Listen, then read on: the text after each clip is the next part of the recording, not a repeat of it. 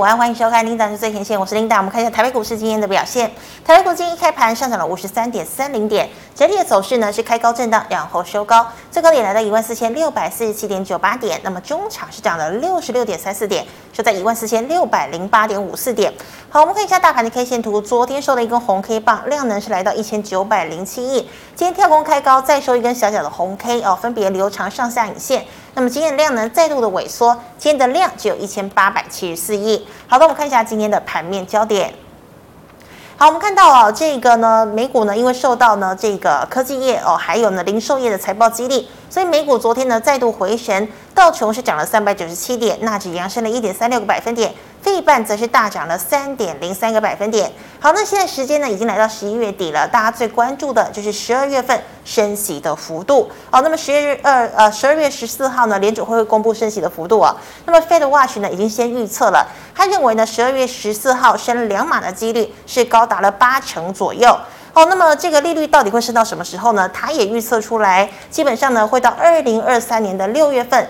届时呢，这个利率呢会来到百分之五到百分之五点二五哦。那么这样的一个几率呢，也高达了七成。好，高盛是预测哦，明年二零二三年呢，基本上是熊市的一年。那股价呢，真的要回升呢，基本上呢，啊，一定是这个利率已经升到终点了，而且呢，本益比还要再度的修正。好，那我们看到台股的部分。好，这个金元双雄呢，ADR 大涨，台积电呢，昨天呃，这个助攻台股回攻了半年线。那么今天早盘开高再涨，却受制于五百块的反压。不过货柜三雄股价回神，金控股呢，这个股价呢也延续昨天的涨势再攻，都有助于加权指数在量缩之下仍能站稳半年线后再上探一万四千七百点的反压。好，盘面上焦点股集中在第三代半导体、航运、生技、五 G 通讯、台积设备供应链、光学以及化工类股等等。那么今天第一条要跟大家分享财经讯息，我们来看到这车用晶片哦。之前车用晶片不是很夯吗？大家都在说，哎，这个供不应求。不过现在呢，似乎是变成了供过于求哦。因为呢，我们看到啊，这个车用的这个半导体大厂，像是安森美呢，还有瑞萨，都取消了这个第四季的一个车用的订单。哦，那么取消的这个砍单的一个情况呢，主要是因为呢，台积电脑第三季车用晶片半导体的这个晶圆生产呢，年增已经来到百分之八十二了。好，再来看到呢，中国大陆哦，它的电动车需求呢也开始了疲弱，这是砍单的主要原因。好，那我们看到台积电今天中场呢是上涨了一块钱，收在了四百九十二元。好，还有呢，红海力邀半导体大将蒋尚义加入，锁定了电动车半导体的商机，而且包括像是二三四零的台亚、世界、汉磊、PA 三雄等等，也纷纷呢大力冲刺第三代半导体，股价呢是各有表现。好像是今天红海呢这个持稳哦，收平盘，红捷科全新稳懋涨多，但是台亚却是大跌的。好，这个我们看到呢，金控呢投资美债美股哦，今年是大失血。那现在呢没有盈余要配股，决定呢要动用这个所谓的法定盈余公积或者是资本公积拿出来配息。那么银行局打脸了，直言哦，如果金控呢要动用，应该呢要跟金管会来讨论。那我们看到金控呢在在外资昨天大买股哦，这个股价呢是再度的冲高，中信、富邦、元大、国泰、星光呢涨势都相当的明确。还有呢，政策力挺多家公司取得药证等利多加持的一个情况之下，资金呢再度流入了生技，中天合一、美食涨停哦，尤其美食今天爆量哦，主要是这个当冲哦，这个冲的标的。那么由制药在扩及医材类股，精华也涨停，大学光也大涨。最后我们看到呢，尽管货柜啊这个空柜多，运价是再跌，航运股呢却呈现了大涨的格局。新兴、台华投控、万海、惠洋、裕民、四维航以及长荣、阳明今天的涨幅都超过一个百分点。好，以上是今天的盘面焦点，我们来欢迎总经大师萧光哲老师，老师好。领导好，投资朋友大家好。他说：“我们看到哦，今天呢大盘量缩续攻，但台积电五百块呢却没有过哦。那请问哦，这波的反弹有没有可能到之前的这个黄金比例零点三八二，也就是一万四千九百点？呃，其实我们就从时间点来看的哈。嗯，其实这一波台股主要涨这两天很明显哈，它主要是在做指数指数的冲高。是。那为什么最近要一直往？在指数一直往上冲高，应该跟周末的选举有关嘛？嗯、好，就像在呃之前美国其中选举，美股也是一路的拉升、拉升、拉升，好。是。啊，现在呢，大概如果说以盘面的迹象，应该就是想要在选举之前让指数收到最高。所以，如果要去看这个选举行情什么时候结束，会不会提早结束，还是说它会拉到？啊，礼拜五啊，选举之前呢，我们主要看金融指数的一个表现。啊，这两天指数的推升也是来自于金融指数的推升，它是主要的一个成分哈。那另外的话就是在台积电嘛，因为你指数要涨，台积电要动。那台积电来到这个位置，面临到五百块钱的反压，它应该很难越过。所以接下来这两天呢，你要指数再往上持续去挑战高点收高，那我们主要看的就是在金融股。金融股，金融股如果可以继续涨呢，那可能就代表啊，应该这个就政府的态度呢，选举前它可能会尽量的让行情的指数尽量去收在高位啊，大家顺利做一个选举造势嘛。是。然后今天的一个现象就是近期哈，生技股又开始有一个窜上来，要成为主流的现象。好，那这个现象不是代表这个行情要继续大涨，因为生技股的特性就是它有比较逆势的特性。好，那我们要去思考的是，当现在选举前指数来到这一波反弹的高点啊，为什么开始涨生技股？嗯，好，我想这个是大家要去想的哈。呃，有可能就是啊，一个一个多一个月前嘛，好，在制造这一波选举行情的初期，大家在买什么？买半导体，买 IP 股。好，最近呢，这些股票不再涨，它反而开始生技股开始涨。它就是呃来到这个位置，可能呃先前进场卡位这个所谓选举行情的，来到接近选举呢，他们开始有一点怎么样？认为这个行情选举过后可能不会再涨，啊不会再涨，我要继续做要怎么做？我就去慢慢资金转去转进到有机会逆势表现的生技股，这两天就出现这样的现象。好，如果这个现象出来，就说大家对于这个行情指数，你要寄望哦，这个因为如果拉到礼拜五啊，礼拜六投完票了。投完票之后呢，啊，所谓的选举过后会不会有选举庆祝行情？这个大家就不要这样期望，好，因为盘面上的资金已经告诉你了，好，现在盘面呃这个市场上的资金开始有在转向于这种逆势表现的生技股，也就是大家对于这个选举过后行情要再涨的疑虑很高，啊，那所以以这样的一个状况来看的话，如果说你短线上要再去做这一波选举行情的，当然是以这个金融股为主。啊，如果说你在接下来呢，你想要短线哈，可以呃去抓到一个短波段的主流，那大概还是看生技股。但生技股的表现哈，它比较，我建议大家用技术面来看啊。等一下我们再来看只只要的一个重重重点的观察股，这个逻辑在哪里？我们等一下再来谈。是的，好，那老师，我们看到啊，这个今天的这个消息呢，蒋尚义加入红海。那这个要瞄准半导体跟这个所谓电动车的商机嘛？那你看到第三代半导体，像是台亚啦、汉磊啦、PA 三雄都在冲刺，但是实质的产出其实不大哦，股价呢却表现不一样哦。怎么抢这个做梦行情？我想这个东西哈，它就是一个题材性的。嗯哼。那既然是题材性的话，我建议大家就用技术面去看就好。如果说它呃这个来到技术面的压力，你就要小心一点啊。万一它有一个形态的转弱，那你可能就要退出了啊，因为它就是一个短期的一个这个。所谓的题材性的一个炒作，它没有办法出现出什么样的一个实质的获利带动进来。好，那至于红海，就是可能在代工的市场，它已经遇到了瓶颈，所以就东摸摸西摸摸啊，一下子要做电动车，啊，一下做这个什么半导体啊，这个这个对于红海来讲，它不是好事。好，因为它固有的这个代工市场应该是严重的在萎缩，所以它必须要去寻求出路。那它一下子要做电动车，一下子要做半导体。他能哪一个能够做得出成果来？不知道。好，所以对鸿海来讲，这样的一个状况，我反而比较不看好。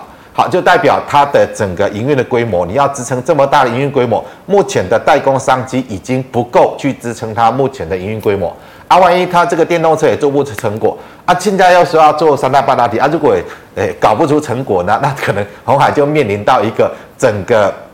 营运要开始进入到从过去的成长期要开始进入到收缩衰退期的状况，那红海这一部分比较不看好，简单来讲不看好。那第三代半导体其实它就是一个半导体的一个世代交替的啊，世代交替。好，那所谓的三代半导体，例如说呃一开始就是我们所谓细晶圆嘛，嗯，后来二代半导体就所谓的 PA 嘛，是啊，这个所谓的这个生化镓嘛，啊砷化镓啊，现在呢又跨到所谓的第第三代半导体，它就是一个半导体材料的一个。改朝换代的一个一个这样的一个过程而已，好，它也不代表啊，因为有三代半导体出来，所以整个半导体产业的规模可以扩大，就不是，它就是一个呃材料的一个改朝换代，所以我想大家也不用对于这个所谓三大半半导体寄望太多了，好，因为它还是跟整个半导体市场的趋势相关的。如果说半导体景气在反转，半导体景气在收缩呢，那你现在去看三大半导体也太早。你要等到下一波的半导体的一个成长期出来啊，那个时候呢，你在寄望半导体有什么样的一个高成长的表现，那个时候才比较有机会啦。啊，我们简单来讲哈，现在市场第一个呃比较看重半导呃三大半导体就是三三七零七的汉磊嘛。好，这个已经从两年前就一直炒了哈，呃三七零七嘛。对。好，我们把这个 K 线呃范围放大，再放大。其实它去年已经炒了一整波了哈，炒一整波啊，现在呢，它就是一个下降趋势嘛，是下降趋势。所以以你以三大半导体来讲的话，它这个热度已经过了啊，现在就是热度过之后开始慢慢的消退。所以你在在这里去寄望三大半导体，我真的认为还太早了。好，因为这一波的半导体的景气反转。啊，可能要一两年的时间，那你可能过了啊，再过一年再来看这个三大半导体后续是不是真的有一个比较大规模的去接替到目前这个一大、二大半导体的一个啊这样的一个状况出来啊？现在我是认为你不用去随着这个题材去炒作这一块了啊。例如说，呃，刚刚谈到的最近炒的比较热的是二三四零的台亚。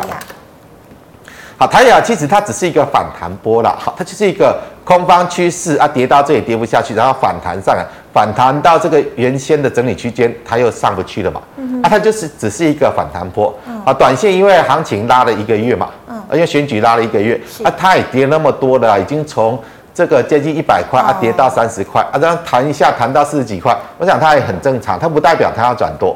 啊，它就是一个跌升反弹，大概就这样。啊，另另外像呃这个所谓 PA 的呃最近涨得比较像八零呃八零八六的红杰科嘛，红杰科。也是一样啊，啊就是一个跌太多了嘛，从这边两百多块啊跌到剩下五六十块啊，让它弹一下也很正常啊。啊，你不用因为它弹一下就认为啊它要开始往上涨，其实都不是，它就是一个跌升反弹。像这个二四五的全新也是这样的形态嘛。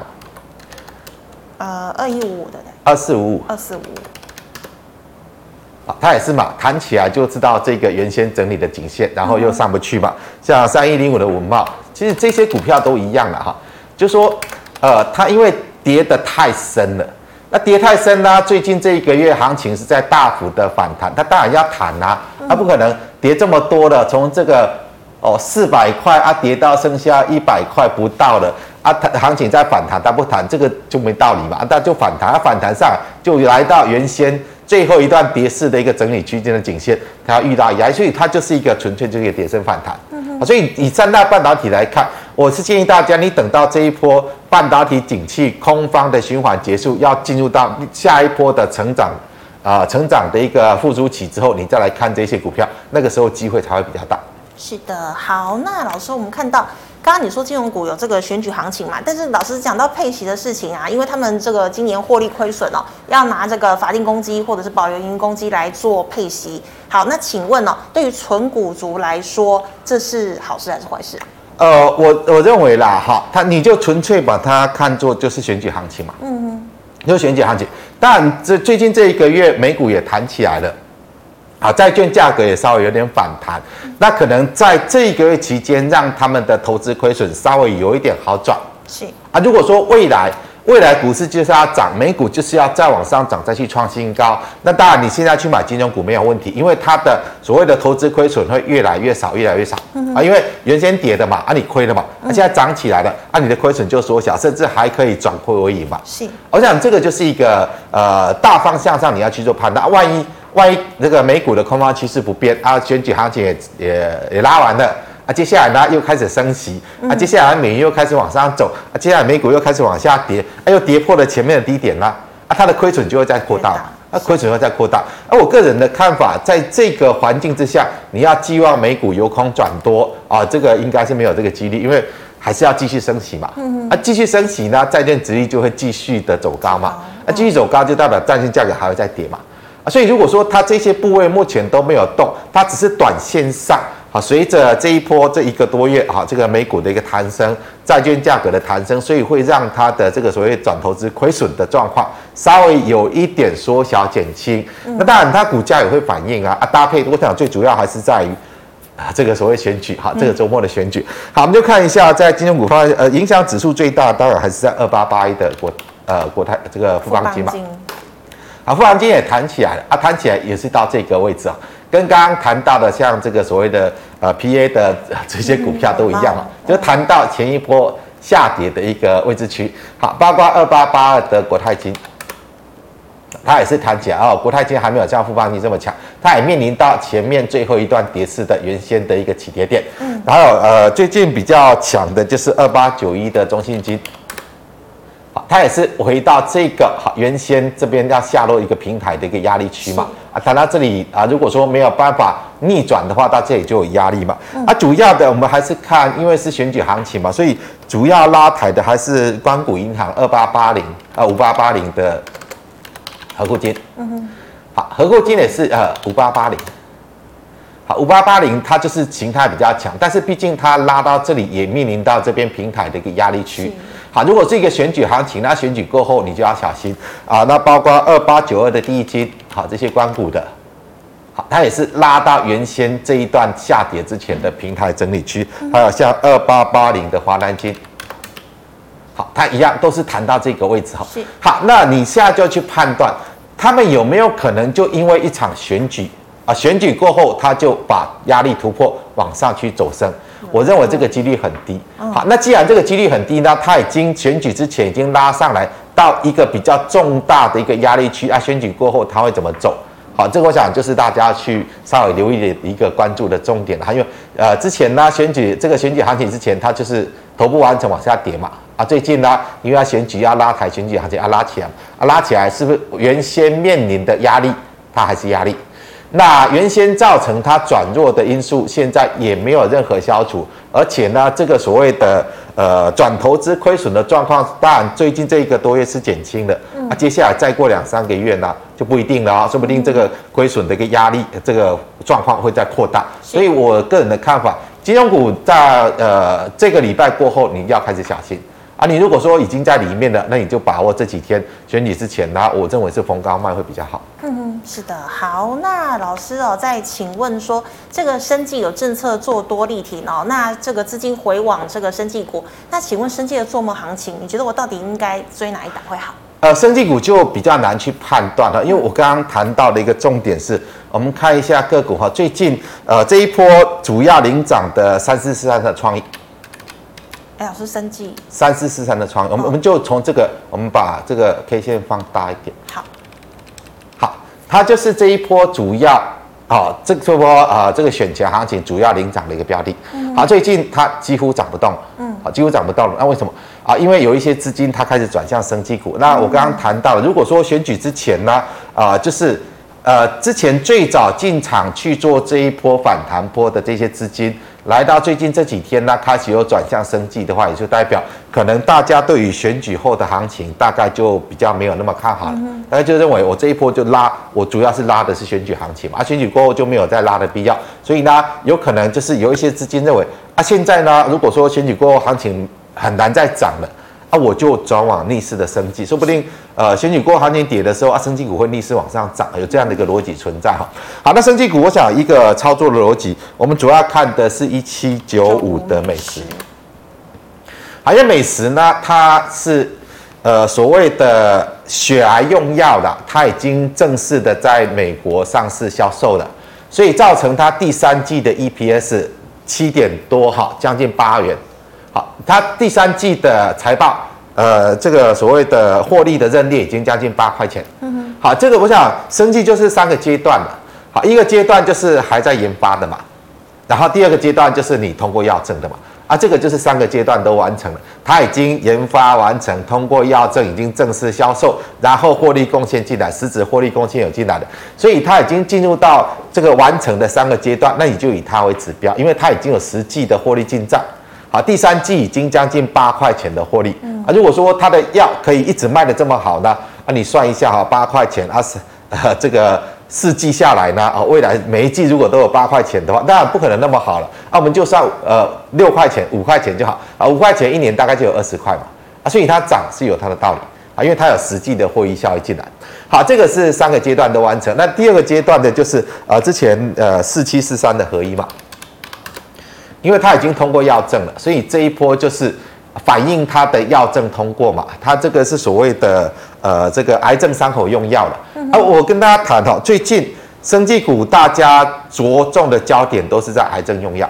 啊，例如说美食是血癌用药嘛，啊，这个合一是癌症伤口用药。好，它这一波上来就是因为药证通过，好，呃，它的药品已经可以核准在美国上市，但是因为还没有正式的销售。所以你看它第三季的获利也没什么，它还没有正式的获益效益进来，所以现在目前这个阶段就还是在属于比较题材性啊，反映未来会不会像这个美食一样，好一季有个至少两三块的获利啊？现在呢，现在还没有啊，你要观察它这个药品上市之后市场的接受度，能够贡献出它多少的营收，但至少它已经进入到第二个阶段，已经有机会开始呃出现出实际的获利的回馈的一个阶段。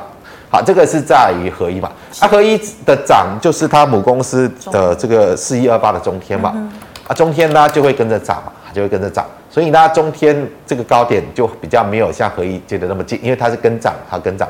好，那第三个就是呃，只达到一个阶段的，就是还在研发过程的，就是四七四呃四一六二的智勤嘛。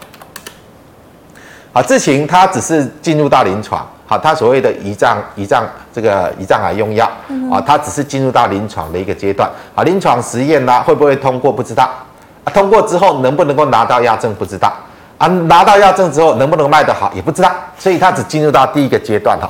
那这个就我个人的看法，就你做这个就比较赌嘛，因为你要去赌它的临床实验可以通过，是啊，你要去赌它啊，临床实验通过之后，它的药证可以拿到。啊，再去赌它这个药证拿到之后呢，它可以卖的像现在这个美食呃的一个这个药的销量可以卖的这么好，然后呢可以回到回馈到一个实质的贡献。但股票市场就是这样的哈，当现在市场一窝蜂在炒的时候啊，当你看到这个呃呃这个所谓的美食一七九五的美食啊，它可以一一季哈一季获利将近八块钱。那未来呢？未来这些癌症用药的，应该也都有机会有这么好的一个获利表现嘛？啊，但是我就我就跟大家谈嘛，啊，它是因为啊，你现在看到啊，它走过了三个阶段，啊，也正式的有大量的获利进来了。啊，所以大家联想到啊，也拿到药证的合一啊，啊，会不会未来药也卖得这么好，也有这么大的一个获利贡献回来啊？大家就会去想象啊，这想象着啊，这个事情已经进入到最阶最后阶段的临床实验了，啊，会不会大家这个临床实验也通过了？会不会也拿到药证了？后续会不会也一季赚个七八块钱？啊，这个这个想象力都出来。好，那那我要跟大家谈的是，如果说以这种角度去做思考的话，那你就把美食作为指标股。嗯哼。如果说它已经走过三个阶段，一季已经赚了将近八块钱，它都涨不动，都涨不动，开始转弱的时候，那其他的大概都没戏了。是啊，其他大概都没戏了。所以我想就是说，如果说美食还在涨啊，还比较强势，维持强势上涨过程，那生技股大概就还可以去做一个短线的一个操作啊。但是我是建议大家，你就用技术面为主了，好，技术面为主。好，那以美食来看，今天既然爆出了这么大的成交了，那这个低点就不宜跌破。好。如果这个低点跌破呢，大概就是止涨现象啊。万一这边这个高点哈又回回落下来，又跌跌落下来呢，那可能就是涨势结束的讯号。那你就以这两个一个观察重点来去做升级股的一个短线操作。那你升级股操作就是我们看一下刚刚谈的指标股四七四三的合一。好，合一呢现在上来，好上来会不会突破高点？我认为短线有机会，因为现在热度还在嘛。好，如果说它又转弱下来，呃转弱下来。把这边我们看一下哈，这边跳空缺口是在这里吗？大量。呃，不是大量，是这个跳空缺口的位置。万一后续跌破这个位置，那你大概就要走了。嗯哼。因为这边是一个跳空缺口嘛。是。啊，这边回撤下来之后有上来啊，如果再往下来，再把这个跳空缺口的一个区间再跌破下来的话，那可能大概就结束了。大概就是用技术面去做一个参考。那我我的观点就是，呃，主要的指标你就看一七九五的美食，美食没有转弱之前，你可以短线还是在生技股这边琢磨去做操作。一旦这个美食开始涨不动了，开始有转弱，那你其他的生技股的一个操作，你就要用技术面的原则啊。一旦转弱，那大概就要做一个出场的动作，大家。那老师，这个像是美食，它有获利，它长成这个样子。那基本上，其实生技股它没有办法去看本益比，对不对？因为都不会有获利出现。因为很多生技股，因为就是大部分台湾的生技股都在处在第一个阶段了，就是还在研发阶段。好，那现在真的通过了这个临床认证拿到药证的就很少。好像呃，合一拿到药证就大涨嘛，因为拿到药证的真的台湾的生技公司还是很少，嗯。啊，大家就是存着未来的梦想嘛，嗯，啊，你美食你可以拿到药证，你可以上市销售，你可以卖得好，可以有这么大的获利，啊，我们现在还在研发阶段的，未来也有可能啊，我有可能就是通过临床认证啊，我有可能就是拿到药证啊，我有可能未来也可以卖得很好，其实它还是一条比较确定，呃，这个可以。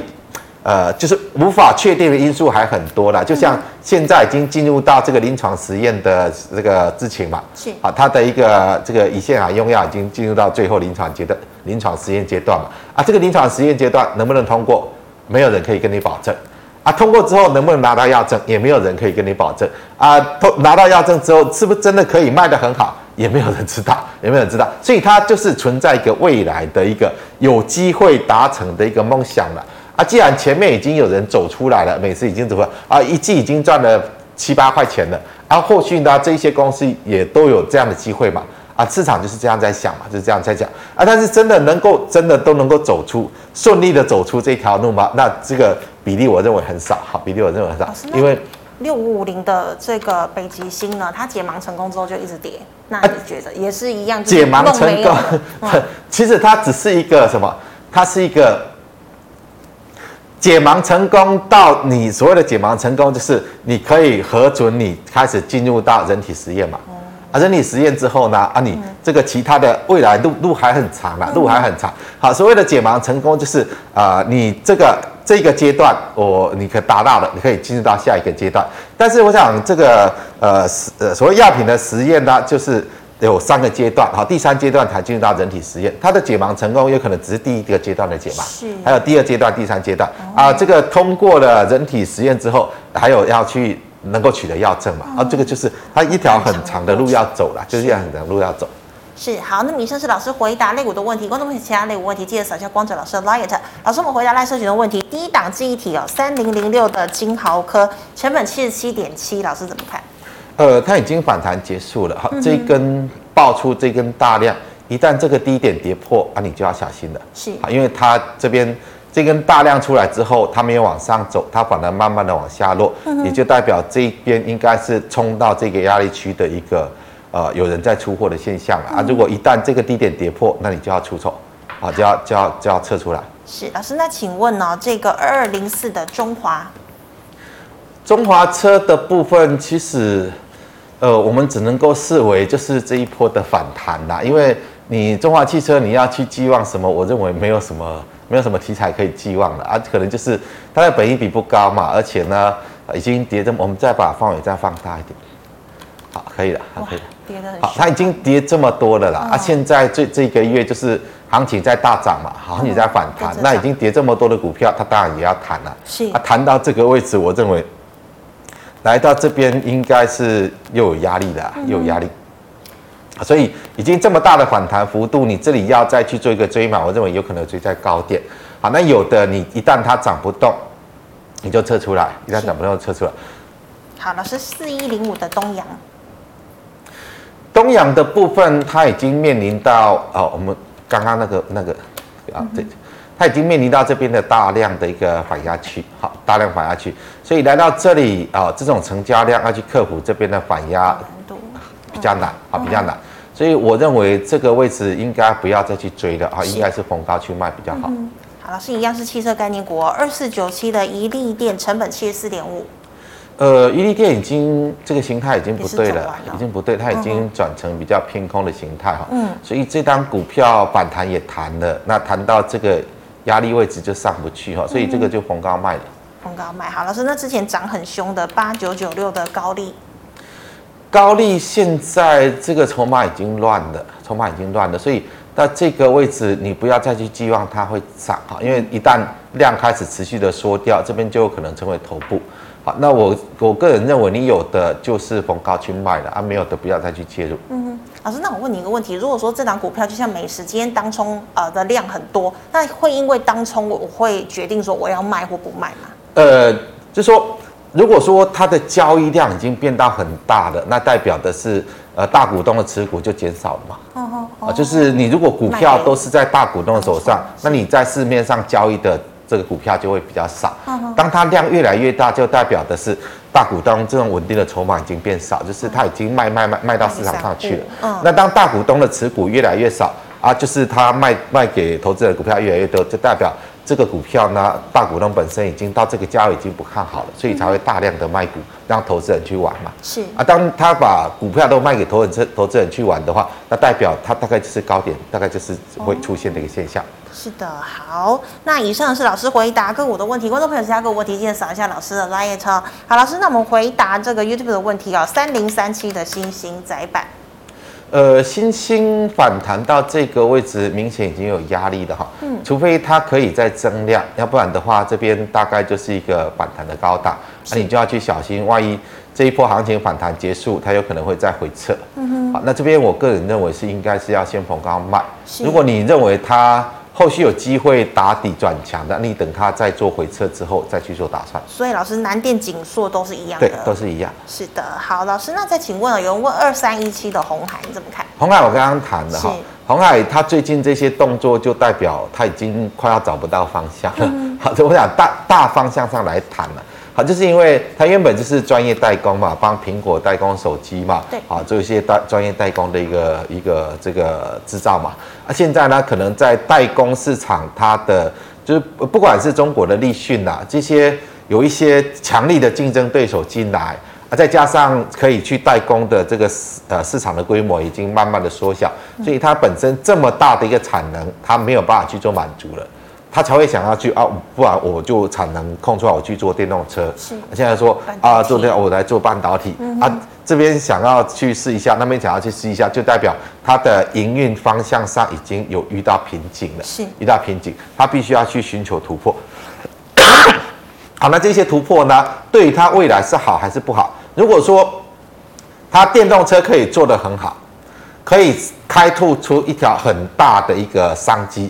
可可呃可以扩出一个很很呃可很成功的一条路的，那当然未来会好。嗯，如果说他现在呃就是说啊，我来跨入半导体啊，半导体如果可以做得好的话，或许未来会好。但是万万一呢？